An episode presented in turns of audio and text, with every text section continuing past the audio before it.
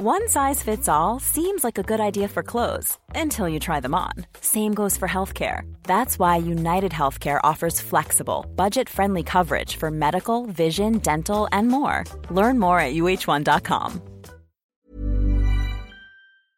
Casi voluntaria. Julio Patán, ¿cómo la ves?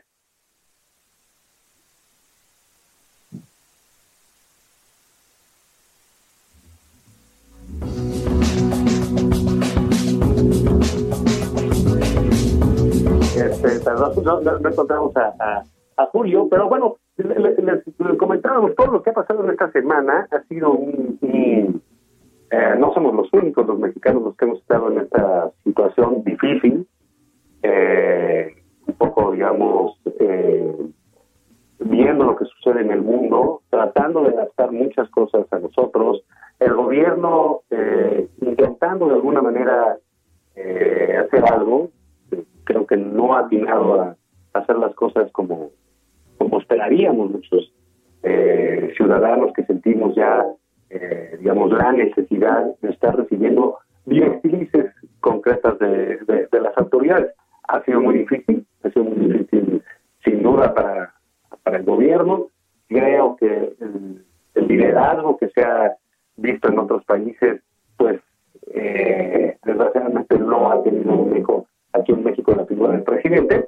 Pero bueno, sin duda también eh, hemos entrado en esta retórica eh, del virus, hemos entrado en esta sobreinformación que tenemos muchos respecto eh, a esta pandemia. Y pues bueno, vamos a vivir así muchos, muchos, muchos días. Entonces, más vale que nos vayamos eh, habituando, que nos vayamos eh, haciendo a la idea de que esto durará no un par de semanas, sino varios meses, y caray, pues en la medida de, que podamos eh, guardar, pues decir que la distancia, las recomendaciones de sanidad, las recomendaciones eh, de distancia social, pues todo eso nos ayudará eh, a superar esto. Creo que eh, sin duda la disciplina que guardemos como, como sociedad va a ser absolutamente relevante en, en, en, los resultados que, que, vayamos a tener al final de, este periodo que, bueno, pues parece una eh, maldición bíblica. ¿no? Si ustedes recuerdan en, la Biblia se habla de cuando Moisés, el Egipto, de todas estas plagas eh, eh, que azotaban en, a, Egipto, ¿no? Las lluvias de langostas, etcétera. El propio diluvio universal, ya platicaremos de un poco más hoy, mañana, sobre, eh, sobre libros, sobre la historia, las maldiciones que han caído sobre la humanidad. Y sin duda una de las eh, calamidades, que ese es el, término correcto, este calamidades, desastres generales, pues del siglo XXI son las epidemias. Las epidemias, eh, déjenme comentarles, es un asunto eh, de seguridad nacional de todos los países. Es un, eh, es un tema que no, eh, digamos, no se puede tomar a la ligera ni dejarlo en términos de un problema de salud, porque precisamente las las medidas que se toman superan por mucho las solamente médicas o, o sanitarias. ¿A qué me refiero con esto? Pues bueno, que llega un momento, lo hemos visto en esas imágenes eh, duras eh, de procesar en otros países, Italia, España, como hay una suerte, si no es que implantado como tal de toque de queda, donde la gente sí no puede salir a las a las calles, eh, nosotros en México todavía podemos todavía podemos hacerlo y llegará eh, un momento en que nos tengamos que estar encerrados, pero digamos, todas las medidas que se tomen en el momento que este gobierno se le ocurra eh, decidir tomarlas, son medidas que tenemos que seguir al pie de la letra porque son medidas de seguridad eh, nacional, no solo individual, sino colectiva. Entonces vienen momentos eh, de solidaridad total, de, de, pensar en el bien común, de pensar en los demás. No solo se trata de, de, de salvarse uno, sino de ver qué podemos hacer para salvar a los demás eh, y ayudarnos nosotros. Pero bueno, para comentar todo este eh, ir y venir de la epidemia en esta semana, Ya está por acá con nosotros Julio Patán, aunque sea por convivir, ¿ya contestaste?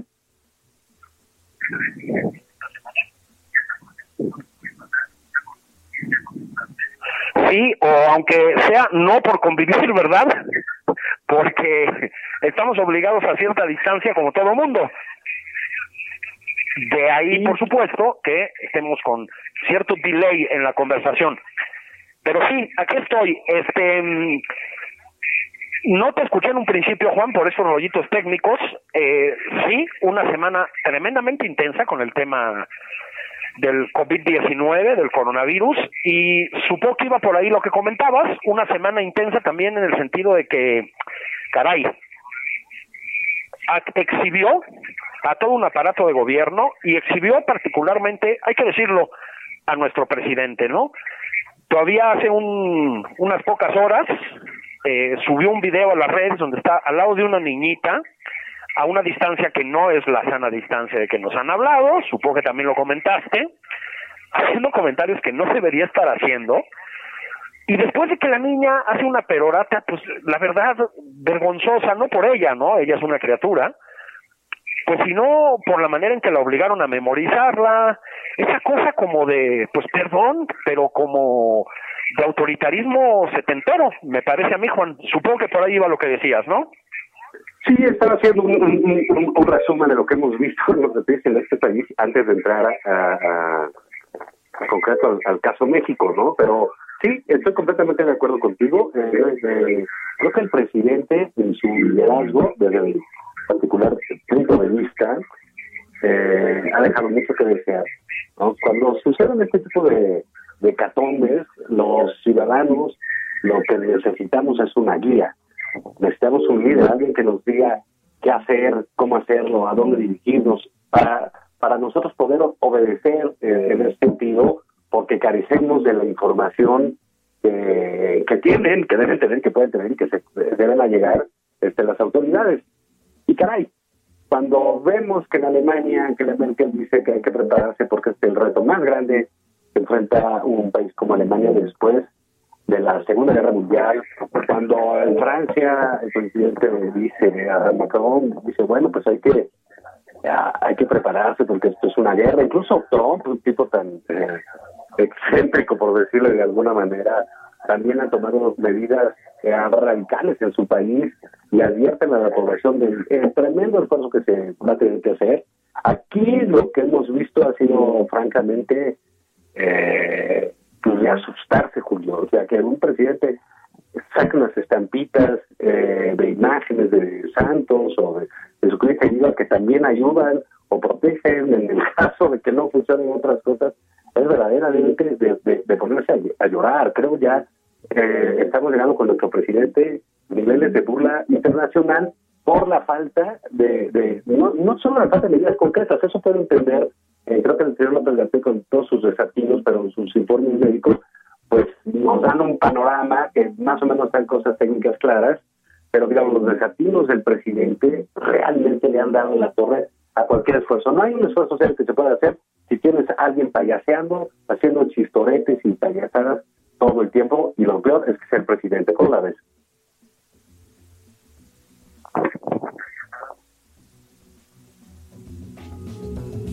Sí, absolutamente. Mira, eh, más allá de la sana distancia o no, de qué tanto acertamos o no en México al declarar eh, fin de clases de manera independiente a la CEP, eh, a propósito, yo creo que fue correcto, pero bueno, más allá del Vive Latino, más allá de todo esto, hay algo que es un hecho, y es que no hay una política más allá de la contingencia que tiene que ver con el COVID-19. Es decir, también ves incluso un presidente que a mí me parece tan dudoso desde todo punto de vista como Pedro Sánchez en España, digo, un tipo populachero, marrullero, también pactó con Podemos, que es una fuerza política lamentable y etcétera, pero incluso él, incluso cuando España está en una crisis muy grave, vamos a ver hasta qué punto por la ineficacia gubernamental, incluso él tiene claro que hay que tomar medidas de orden económico para el futuro, ayudar a poblaciones vulnerables otra vez en términos económicos, activar una política de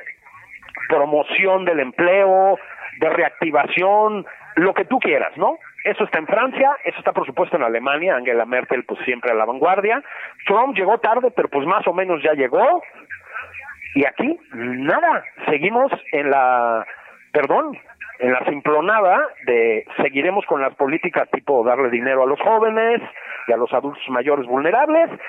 Y otra cosa, Juan, porque esto ya eclosionaron, digamos, los dos temas y me parece que no tiene remedio. Y la política energética, eh, seguimos con dos bocas, seguimos diciendo la necedad de que es redituable en este momento vender petróleo porque en México cuesta menos de cuatro dólares producirlo, hazme el favor, ¿no? Esto cuando perdió 35 mil millones de dólares. Pemex, sigue aplaudiendo de Octavio Romero, que además estaba con una cara de pasmo que da miedo, está en una rueda de prensa, en fin, seguimos exactamente lo mismo, o sea, la sensación que tenemos, creo, y esto sí no es discutible, es que la enfermedad avanza, las medidas que se toman contra la enfermedad y sus consecuencias posteriores en el mundo se van conociendo, los presidentes hablan, las presidentas hablan, y aquí el presidente está en Oaxaca, ahorita, ahorita mientras tú y yo platicamos, el presidente está en Oaxaca, viendo iglesias, poniendo gente, perdón, pero como decorado a, cuadro, porque pone unas mujeres a, al lado suyo, tampoco respetando la distancia y no, no les deja decir una palabra, no nos estamos moviendo y pues hay que decir las cosas, Juan.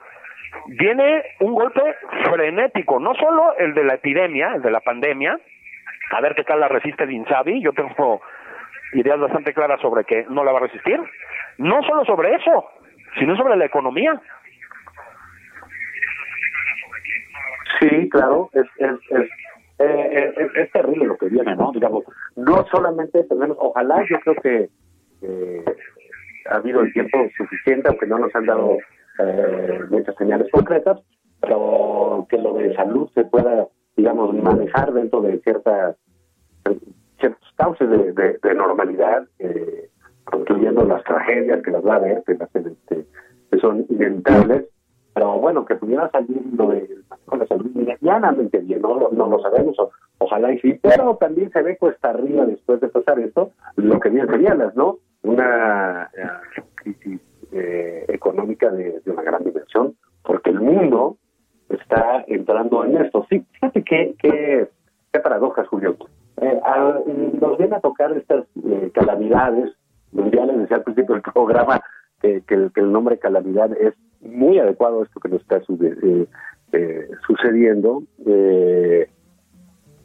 con un presidente muy local, un presidente que realmente no le gusta el mundo, que, que le parece que el mundo es eh, algo extraño, que el mundo no, solo es eh, algo extraño, es algo eh, ajeno. ¿Te acuerdas de aquel gran título del libro de, que se llamaba El mundo Sancho y, el mundo Sancho y ajeno? Bueno, así lo ve López Obrador.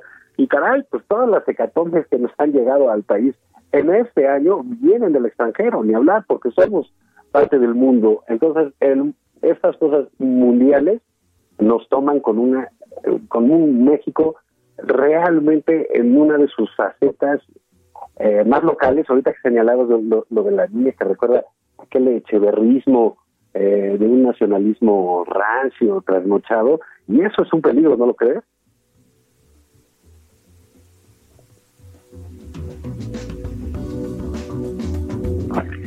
Sí, absolutamente. Es que eh, digamos, toda esta tendencia, no sé cómo llamarla, eh, le llaman plebeya ahora, ¿no? Los que quieren elogiarla, de la izquierda, que encabeza y tal vez representa exclusiva, ¿eh? Porque ya no sé, López Obrador, eh, hace como que el mundo no existe, lo dijiste muy bien. Es decir, hace como que eso que se llama el neoliberalismo no tuvo ningún efecto como si al cancelarlo por decreto y al tomar decisiones demenciales sobre la economía, caso de Texcoco, caso de la cervecera en Mexicali, fuera a desaparecer todo el impacto que tiene la globalización en tu país, ¿no? Eh, ¿A qué voy? A que estamos eh, viviendo una forma ya muy patológica de gobernar por decreto, por decirlo de alguna manera, pero no decretos en el término eh, digamos, jurídico del término, ¿no? Sino por decretos espontáneos, por ocurrencias. Es decir, sí creo, sinceramente, que estamos viendo a un líder que cada día más se bloquea ante el embate de la realidad. En serio, ya de una manera, yo creo que muy angustiante, ¿no? Eh, se tardó, a ver, semanas enteras en aceptar que existe el virus, es decir, literalmente en aceptar que existe el virus, se tardó semanas enteras en aceptar lo de la sana distancia y aún cuando lo acepta es incapaz de romper la inercia de sus viajes de fin de semana, ¿no? Entonces, otra vez, ayer y hoy, en Oaxaca, que además es un estado que tiene muchísimos problemas en términos del sistema de salud y demás, pues abrazando, besando, agarrando de la mano a las personas. Bueno, yo creo que ya es un, una evidencia de que la realidad no lo está permeando. Cuando uno entra en pánico o deja de comprender por completo, se siente demasiado agredido, una reacción que tiene es a bloquear la realidad. Estás bloqueado. Yo creo que tenemos un presidente bloqueado, lo digo de verdad, y de verdad creo que es urgente que se desbloquee. Sí, claro, porque mira, yo lo, lo, lo que veo es eh, muchas de estas cosas, de estos esfuerzos colectivos, eh, pues requieren del ejemplo, ¿no? Y las autoridades, pues, eh, como estamos pendientes de lo que dice la autoridad, de lo que hace, lo que nos instruye, lo que nos pueda señalar, eh, pues caray, eh, pues no dan ningún ejemplo. Insisto, es de esta imagen que para mí fue eh, impactante, hay varias, no solo la de las estampitas, pero hace un par de semanas quizás, eh, diez días, que estaba el eh, López Gatel, el subsecretario de Salud, diciendo cómo se debe toser, eh, ciertas medidas de cómo se puede saludar, etcétera, y el presidente de la República atrás eh, a carcajadas. Entonces, digamos, cuando eh, no se pueden tomar en serio esas cosas, ni el propio presidente, eh, pues la, pues la sociedad se queda pasmada, la sociedad no se va a reír de Spitoret, habrá quien le cause gracia y lo vea eh, como el protagonista de un programa humorístico, pero digamos, eh, las estampitas, eh, las juntas, eh, Julio, las reuniones de gabinete, le están pidiendo a, a, a la gente de, de mayor, los arriba de 60, 70 años, que se queden en su casa, que no salgan, que no tengan contacto, porque eh, están más que vulnerables a una infección. Y el presidente de la República anda viajando por todos lados, saludando y abrazando a medio mundo, reúne a, personas de su gabinete a trabajar con él, que vienen a reunirse con miles de personas, de saludarlas, de abrazarlas, de subirse un avión. Los aviones son potenciales transmitores de, de, infecciones, de virus, de lo que quieras. Y eh, pues hay gente muy grande, pues, de que superan los 80 años trabajando ahí con él, pues caray. Entonces, ¿cómo le pides a la gente distanciamiento social, aislamiento voluntario, que tengan a los, eh, que tengamos a los ancianos en casa? Que hay que decirlo, esta eh, pandemia es particularmente cruel con, eh, con nuestros viejos, con los, eh, con los ancianos, pues no solo tienen la soledad, las enfermedades, en muchos casos hasta el abandono, y ahora no se les permite salir y la autoridad es la primera en no hacer caso. Eh, hoy circula un video del gobernador de Puebla, el señor Barbosa, eh, tosiendo abiertamente. Y dices, no puede ser con nuestras autoridades, no son ejemplo de nada, son hacen lo que no deben de hacer. Eh, ya no sabemos si realmente, como hace el presidente, pues sacar una estampita, Julio, y ponerse a rezar, o cómo ves.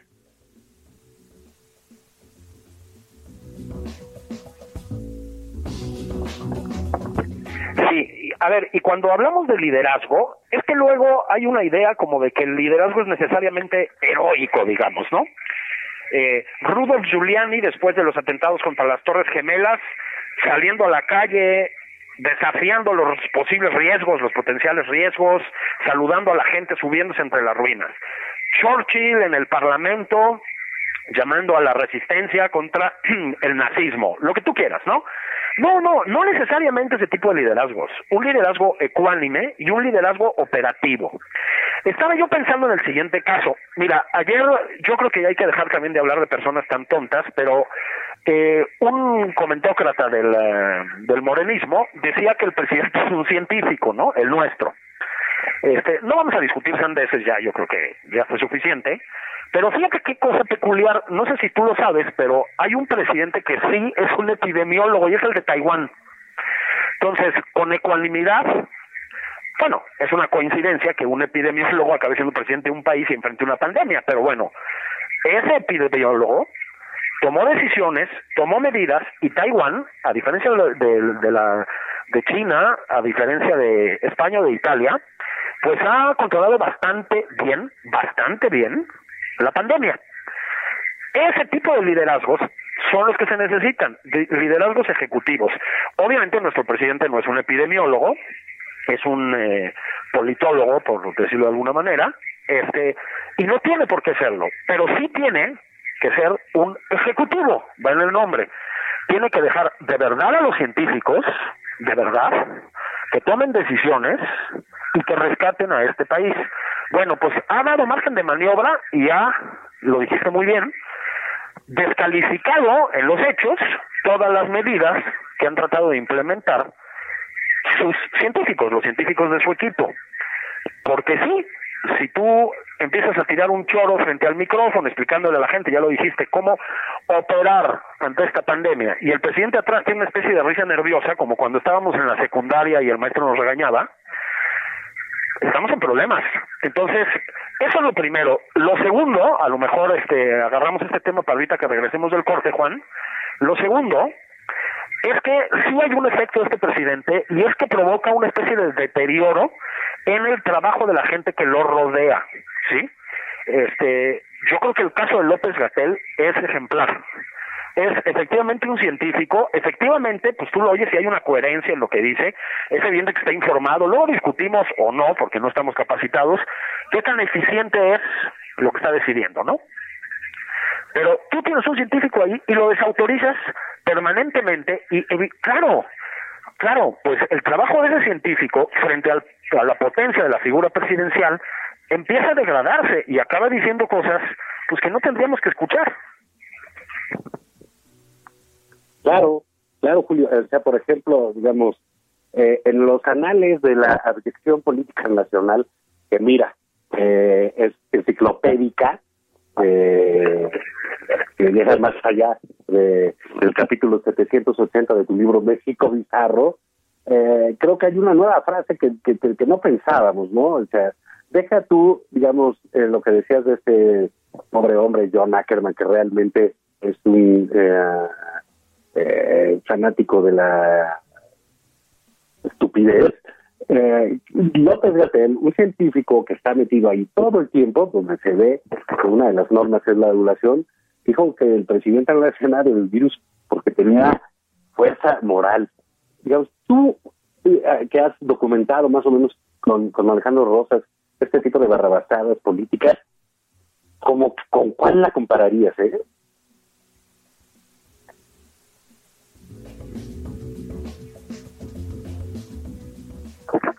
Yo te lo digo sinceramente, este nivel ya de, de show público supera incluso los estándares populistas. A mí me recuerda a López Portillo y Echeverría un poquito, este, pero tiene momentos, no, no quiero ser exagerado, no estoy diciendo de ninguna manera que estemos en una dictadura, pero tiene momentos que parecen como de, de novela de dictador latinoamericano, ¿me explico? No por el, no porque estemos sometidos a eso, no estoy diciendo eso, tú ya estamos hablando con libertad en la radio, sino por el nivel de grotesco. El bizarro, siempre hemos dicho Alejandro Rosas y yo, no es mexicano. El bizarro prospera en cualquier lugar del mundo donde la figura de poder no tiene límites. Aquí no tiene límites y ante una situación de estrés, digámoslo así, como es el COVID combinado con el desmadre petrolero, con la crisis brutal en que estamos, provoca el bizarro, el bizarro excéntrico, radical y enloquecido. Yo creo que va para peor. Si te parece, vamos a pausa, nos tomamos un traguito de café y volvemos a platicar de bizarradas. Va que va.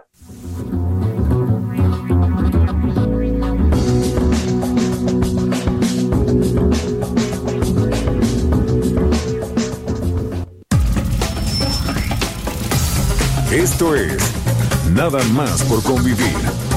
Una plática fuera de estereotipos. Con Juan Ignacio Zavala y Julio Patán. Estamos de regreso en Nada más por convivir. Aquí Juan Ignacio Zavala y Julio Patán.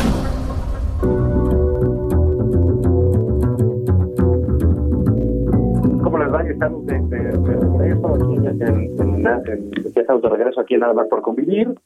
Eh, bueno, estábamos platicando, Julio Patán y el servidor, eh, de cómo estuvo la, la semana, eh, que realmente fue una semana muy eh, por decirlo de, de, alguna manera, eh, atropellada, ¿no? Atropellada tanto en las actitudes del presidente como del responsable que hay en enfrentar la coronavirus, ¿no? Esta, esta pandemia. Y digamos, que, caray, hay que ponerle una perspectiva, una perspectiva de, de desastre.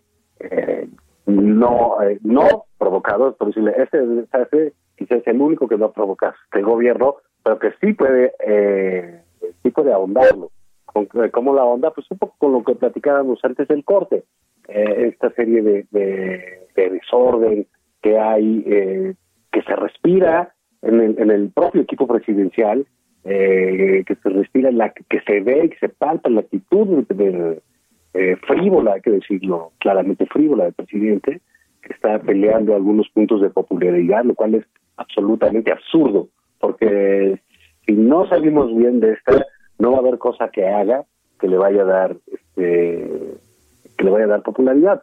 Entonces, digamos, en esta eh, circunstancia es y ha sido inevitable contrastar el discurso del presidente López Obrador por discurso eh, eh, tomemos el, el, concepto amplio que es este lo, los dichos, los decires eh, presidenciales, es muy difícil no contrastarlo con lo que ha sucedido en otros países, ¿no crees, Julio? Sí, claro, absolutamente. A ver, la, política es lenguaje también, ¿no? No nos vamos a poner como filósofos franceses, decir que todo es lenguaje y esas cosas, pero la política es el lenguaje también. Eh, no es solo una forma de control del lenguaje, es una forma cuando está bien hecho de comunicación. Bueno, otra vez, Macron, Angela Merkel, Justin Trudeau, a Trump no lo meto en eso porque siempre es insufrible escucharlo, ¿no? Pero decía yo, incluso Pedro Sánchez en España, han logrado comunicar tranquilidad y han logrado comunicar en alguna medida la sensación de que los gobiernos de esos países están tomando medidas, están haciendo cosas, tienen un plan, un plan de acción, tiene una coordinación del gabinete. Te decía Juan antes de la pausa, una cosa que parece provocar nuestro presidente es que el trabajo de la gente que lo rodea, eh, la presencia pública, incluso de esa gente, empieza a degradarse, ¿sí? No sé si es una consecuencia de una verticalidad extrema en el ejercicio del poder o qué, pero provoca eso. Entonces, López Gatel, pues a ver, lo platicamos tú y yo la semana pasada, incluso la anterior. Puedes discutirle técnicamente si estás capacitado que sus medidas, sus decisiones son las adecuadas o no. Lo que era claro es que parecía tener un plan de acción y lo estaba comunicando con claridad. Bueno, ha empezado a contradecirse, a hacer afirmaciones que uno no entiende a qué vienen. ¿Sí me explico? Bueno, así alrededor. ¿Dónde está el plan de acción de Hacienda? de la Secretaría de Economía para contrarrestar la masacre que va a ser esto para la economía mexicana, que ya estaba destruida, y aquí sí hay que decirlo, por responsabilidades fundamentalmente de la presidencia, ¿no? Y de este aparato de gobierno. ¿Dónde están? ¿Dónde están? Pero vamos incluso a lo menor. ¿Dónde está la gente encargada del deporte haciendo cosas que parecen más superficiales pero importan, como decirle a la gente cómo ejercitarse en su casa mientras la, el ejercicio de clausura. ¿Dónde está el área de cultura en una agresiva campaña para decirnos, métanse a ver museos en línea, aquí hay libros de nuestros acervos abiertos en formato electrónico para todos, yo qué sé, ¿sí? Aquí está el cuarteto de cuerdas tal tocando para ustedes, conéctense. ¿Dónde está algo.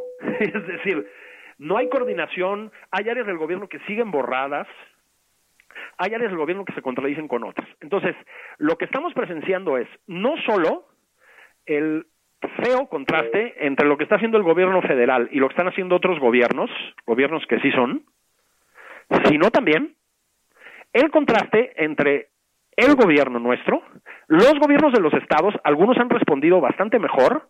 Eh, Alfaro en Jalisco, pues acaba de dar un golpe de timón importante. Y también en contraste con los empresarios en muchos casos, con las instituciones educativas en muchos casos y con la ciudadanía en general. Es decir, fuimos los ciudadanos los que decidimos recluirnos. Fueron las escuelas, empezando por el TEC de Monterrey y luego se vinieron en cascada bastantes más, las que decidieron dejar de dar clases presenciales. Fueron los gobiernos de los estados los que decidieron declarar formas de cuarentena o suspender las clases en el ámbito estatal y local no fue el gobierno federal, o sea, pareciera ir a remolque, digámoslo, de todos nosotros con esas disrupciones presidenciales que sí, pues nos complican la chamba, por lo menos dejen hacerla, ¿no? Sí, claro. Mira, fíjate qué bueno que porque hay que decir eh, dos cosas. También sucedió en Estados Unidos, eh, desconozco eh, realmente cómo ha funcionado en Europa eh, del todo, pero digamos, porque lo que hemos visto es una acción de los de las federaciones eh, en algunos casos tardía o como sea, pero bueno, lo han tomado. Pero tanto en Estados Unidos como aquí en México, eh, los propios estados han empezado a tomar sus decisiones. ¿Por qué? Porque no pueden depender del voluntarismo y de los cálculos que pueda tener un, un, presidente. Insisto, lo, lo comentábamos al principio del, del programa, estas son épocas en las que se requieren, los ciudadanos requerimos liderazgo. Si no hay un liderazgo político, bueno, pues no importa. Entonces pónganos un liderazgo técnico, un liderazgo médico, unos señores con bata que nos digan eh, qué hacer, qué comprar, qué no comer, eh, qué no tomar, cómo saludar, cómo, en fin, o sea, todo lo que ya se sabe por manual que se tiene que hacer. Y hay que, eh, hay, hay que decirlo, el caso de Enrique Alfaro, eh, que ayer circuló un video pues de, de, gran nivel en términos de información y de advertencia y decir que se acercan para Jalisco, el domingo en concreto, cinco días eh, importantes donde ya prácticamente dice a la gente quédense encerrados, no salgan, porque van a ser días vitales. Él mismo ha dado una, eh, eh, ha salido surtir información Aquí es más importante decir las cosas que ocultarlas, Julio.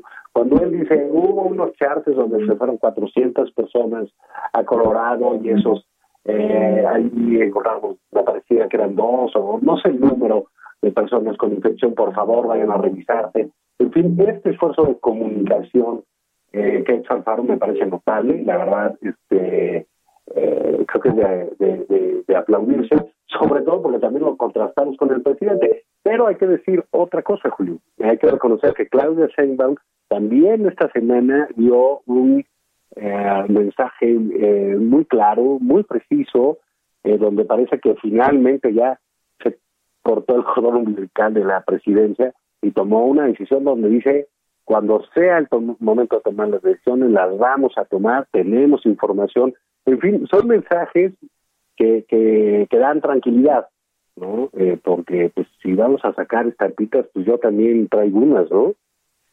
Sí, eh, estoy completamente de acuerdo con lo de Claudia Sheinbaum. Este, uno, eh, hemos repetido mil veces que estábamos esperando una reacción eh, en diferentes situaciones, ¿no? Reacciones racionales, meditadas, informadas y etcétera, por parte de una mujer que tiene posiciones políticas a priori mucho más moderadas que el presidente y sobre todo que tiene una formación académica y científica importante, ¿no? Bueno, sí, estoy con, estoy contigo. Creo que en este caso eh, esa formación académica y científica y esa moderación este afloraron ¿no? No, no estoy diciendo que sea un modelo para seguir en todo el mundo o así, pero sí. Este, tú ves que están limpiando el sistema de transporte. Ves que hay, digamos, cierto plan de cómo tenemos que irnos aislando gradualmente. Ves, etcétera, ¿no? Oyes cifras, oyes números, números de camas, etcétera. Es decir, hay un gobierno, ¿no? Hay un gobierno local. A ver, Juan, no nos vamos a poner apocalípticos ni mucho menos, pero es que en las pandemias las personas se mueren. Es decir, ya es un territorio en donde no puedes jugar a la politiquería, ¿sí? Este, se vale casi en todo, ¿eh? Casi en todo. Así es la historia de la humanidad. no en este. Eh, usabas el ejemplo de Donald Trump, me parece muy pertinente. Donald Trump se tardó, dijo sandeces y yo no sé, este, es una fake news una tras otra, una tras otra, se negó a eh, declarar cuarentenas limitantes a las reuniones sociales y etcétera por consideraciones económicas, pero ha terminado por responder no no estoy diciendo tampoco que idealmente ni nada, pero se nota que hay un plan de gobierno ahí, mal que bien. Improvisado de último momento, ya murieron personas, ya hay un desastre, pero hay, ¿sí? Aquí todavía no hay. Me parece que entonces, se está como federalizando la lucha contra el COVID-19, digamos. Eh, no me quiero poner optimista porque no estamos ahí, pero se ha también ciudadanizado en cierto sentido. Yo escribía el otro día, este, aquí en nuestro periódico, en el Heraldo, este, que está feo el contraste entre nuestro presidente y los otros, un poco lo que tú decías, ¿no?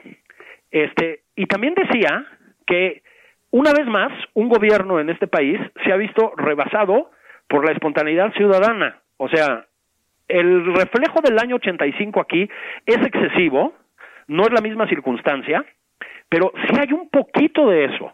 Es decir, hay un borramiento, incluso una distorsión de la figura presidencial y de su entorno y un eh, tomar las cosas en las propias manos de la ciudadanía.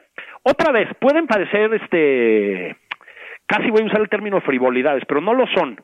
Tú te metes a las redes sociales y ves otra vez a los chefs, lo decías tú bien, a los chefs diciendo, a ver, no compren en exceso, no compren esto que se echa a perder rápido, si lo compran, cocínenlo así, ¿sí? Pongan a sus niños a hacer esto, no implica peligro en la cocina. Información práctica. Ves deportistas diciendo cómo entrenarnos en nuestras casas. Ves escritores, editores, etcétera, diciendo, léanse esto. Eh, juguemos a hacer un cuento este, entre todos. ¿Sí me explico? O sea, hay un esfuerzo, hay médicos compartiendo información, hay gente compartiendo información de otras partes del mundo. Bueno, eso está bien. En todos los países siempre la ciudadanía debe también tomar muchas cosas en sus manos. Es bueno que los mexicanos lo entendamos de una buena vez, pero el problema es que eso tiene que ser un ejercicio paralelo al del Estado. Y el Estado aquí, Juan, va de nuevo se está borrando. Sí, claro, porque es, estas eh, dinámicas que son enormes, eh, incontrolables, eh, por supuesto que rebasan al Estado, como dices. Creo que uno de los errores que para mí de, dejan ver es esta apreciación, siempre lo hemos dicho y creo que este tipo de situaciones lo muestra, ¿no? El presidente López Obrador gusta de hacer una política vieja, ¿no? Sus expresiones son eh, son, viejas, son del pasado, se mueve así, maneja y ve las cosas como eran antes, cree que es, eh, cree que el gobierno puede controlar todo.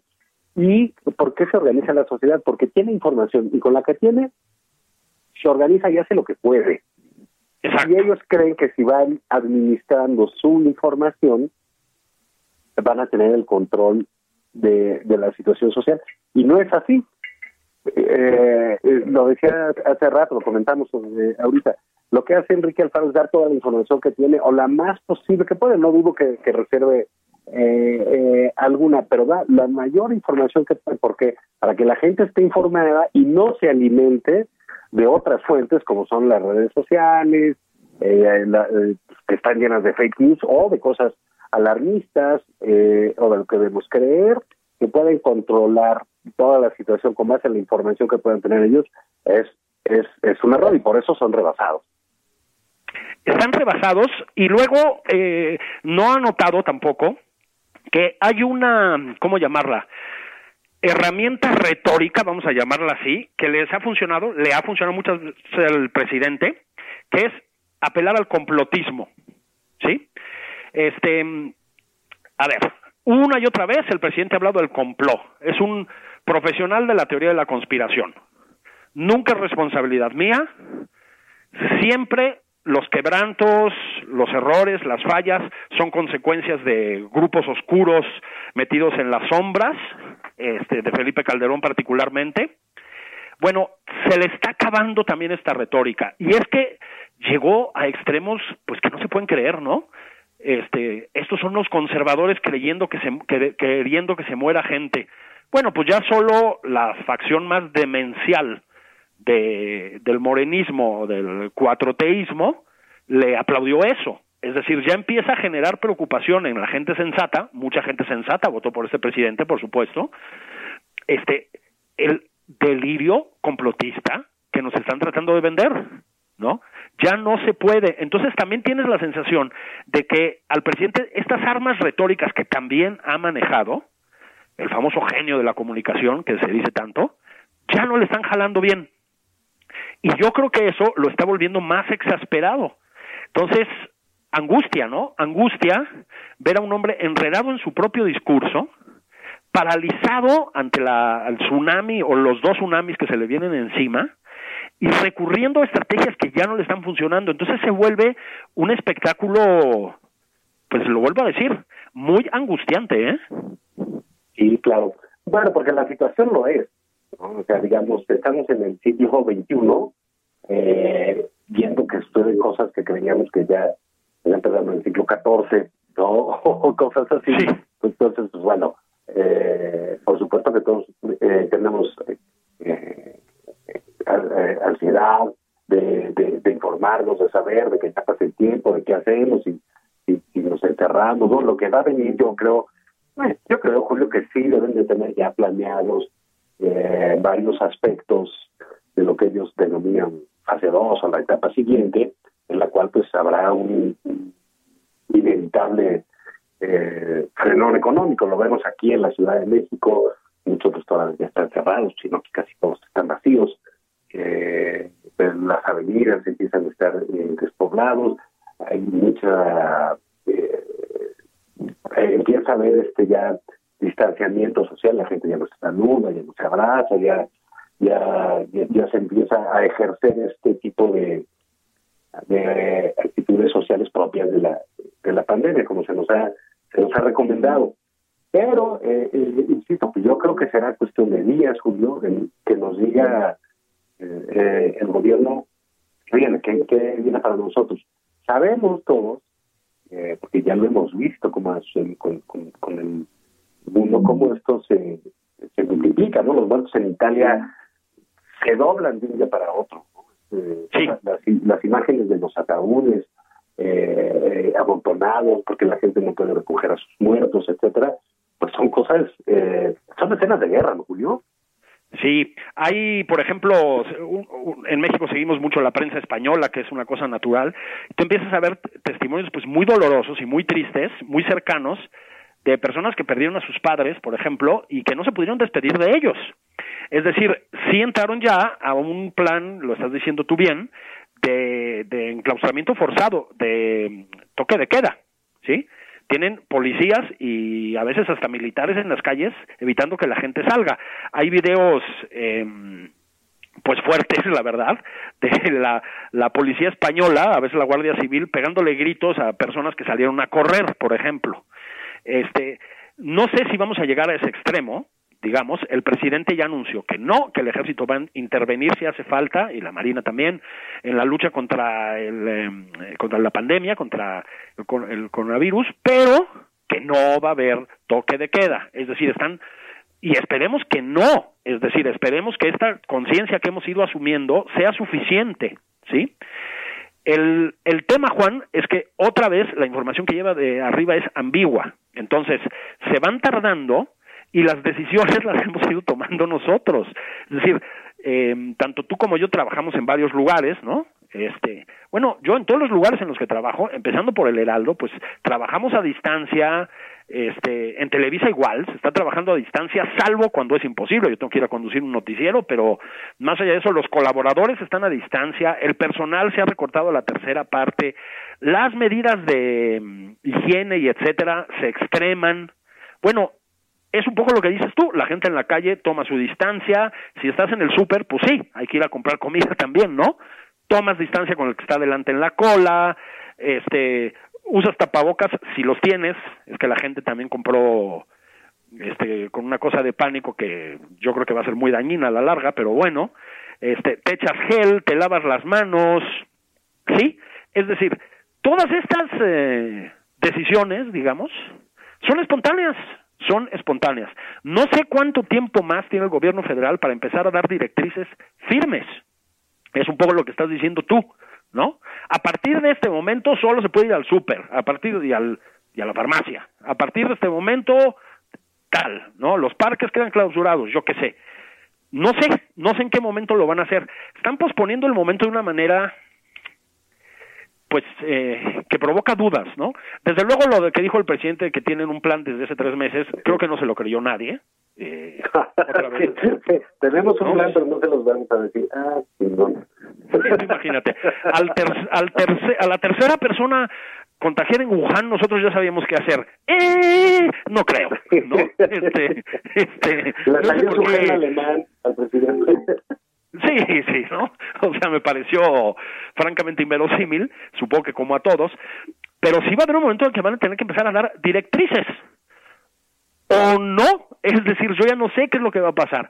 o sea, podemos estar ante creo, un caso... Creo, no, eh, perdón, te interrumpí, pero creo que, que uh, el gobierno ha sido, es entendible, hay que eh, también decirlo, que, ha querido eh, ser muy literalmente muy conservador eh, en estos aspectos para que no suceda eh, un frenón económico, ¿no? Porque son muy costosos. Eh, y va a pasar, tarde que temprano va a pasar. Entonces, eh, lo han querido hacer y han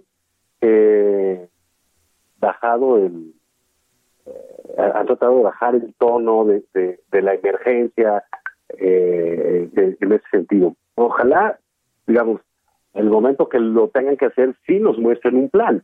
No si nos digan, va a hacer esto así, así, asado. mira, eh, y, creo que lo que debemos ver, empezar a ver, es una coordinación, eh, Julio, porque, por ejemplo, eh, no sé si viste, que está simpática la, la, la figura eh, que sacó las autoridades de salud, una como mujer maravilla, en caricatura que le dice a Susana a distancia, ¿no? Sí, sí, sí. Y, dice, oye, es, un buen acierto, comunicación, déjame decirlo, hay que hacer cosas gráficas, claras y amables para que entendamos adultos y niños, ¿no? Porque todos estamos en este eh, en este circuito. Pero ¿de qué sirve que hagan ese esfuerzo de salud si el presidente está este, abrazando a medio mundo? Exactamente. Mira, yo como tú creo que esa figurita, Susana distancia, es un acierto. Es decir, eh, ha recibido muchas críticas en eh, los sectores reacios a esta administración. Entiendo por qué, es decir, ha habido una infantilización también del, eh, del discurso público frente al, frente al coronavirus. otra vez, pues es responsabilidad fundamentalmente del presidente, aunque no nada más de él. Este, y pues la gente está ya como muy crispada, ¿no? Pero como tú, creo que es un acierto. o sea, se viralizó, se hacen chistes sobre eso. Eso es un éxito de comunicación, ¿sí? la gente le está viendo y tú te acuerdas que hay una figurita con las manos extendidas, los brazos extendidos para que nadie se acerque. Excelente. Sí, sí lo es, o sea, lo que se requiere es comunicación, mucha comunicación. Eh, absolutamente aquí es donde dices, caray, no era un genio de la comunicación el presidente, no era su fuerte. Bueno, ahí se le ha cortocircuitado un poco el discurso. Entonces, sería muy bueno que el, no, no voy a ser optimista y esto no va a suceder, yo creo, pues sería muy bueno que el presidente con esa habilidad que tiene para la comunicación, se montara, ahora sí, como un jefe de Estado y de gobierno, ¿sí? En una especie de actitud solidaria y de liderazgo auténtico, como dices tú, empezar a coordinar a su equipo, que para eso está, empezar a exigirle a su equipo que se coordinara con la sociedad civil y con los empresarios y tuviéramos todos un plan de acción, porque hasta el momento la lucha, en esencia, en lo práctico, en lo terrenal, ha sido de nosotros, ¿eh? O sea, de nosotros, de todos nosotros, ¿sí? Eh, no sabemos qué mm, eh, herramientas tiene para combatir a la pandemia el, raquítico servicio de salud que ha dejado la cuarta transformación. No lo sabemos. Así, es, o sea, nos agarran el sistema de salud en quizás uno de los peores momentos de las últimas décadas. Eh, y entre estas situaciones inquietantes, Julio, eh, están estas especies de paros que ha hecho personal médico en diversas clínicas, ya sea del MIMS o eh, de otras eh, partes del sector salud, en las que exigen material y exigen que se les digan protocolos al respecto. Eso es más que inquietante, ¿no crees? Sí, absolutamente. Ya empezaron esas manifestaciones. Estamos a punto de terminar por hoy, Juan, pero y no otra vez no me quiero poner escandalizante ni nada, ¿sí? A mí lo que me preocupa es si eso es lo que nos están comunicando los profesionales de la salud, que están inscritos en la salud pública, Juan, ¿cómo van a reaccionar los ciudadanos cuando empiecen a ver eso? ¿Cómo van a reaccionar? Tu salud está en riesgo. ¿Cómo reaccionas? Esa pregunta hay que empezársela a hacer, ¿eh? Sí, claro. Y bueno, antes de, despedirnos, déjame dar dos noticias. Una, que se murió Kenny Rogers, ¿te acuerdas? Sí. El de que hacía música country cuando éramos, cuando éramos chicos, se murió de causas naturales. Y bueno, no, no, no sé cómo tomar esta noticia, pero Rocío Nale creo que salió negativo en el coronavirus. ¿Qué te parece? Nos alegramos muchísimo. De todas maneras, yo le recomendaría una cuarentena de dos, tres años. Este, mientras se recuperan los los precios del petróleo, ¿no? es por su bien. Sí, pero bueno, mañana mañana platiquemos, eh, Julio, de, de, libros y sí. series, ciertas cosas. Eh, este, para cambiarnos un poco el mood, si te parece, y los escuchamos mañana en Nada más por convivir.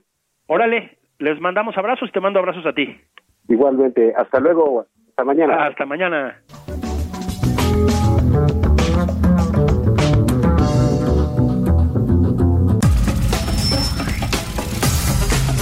Esto fue Nada más por convivir.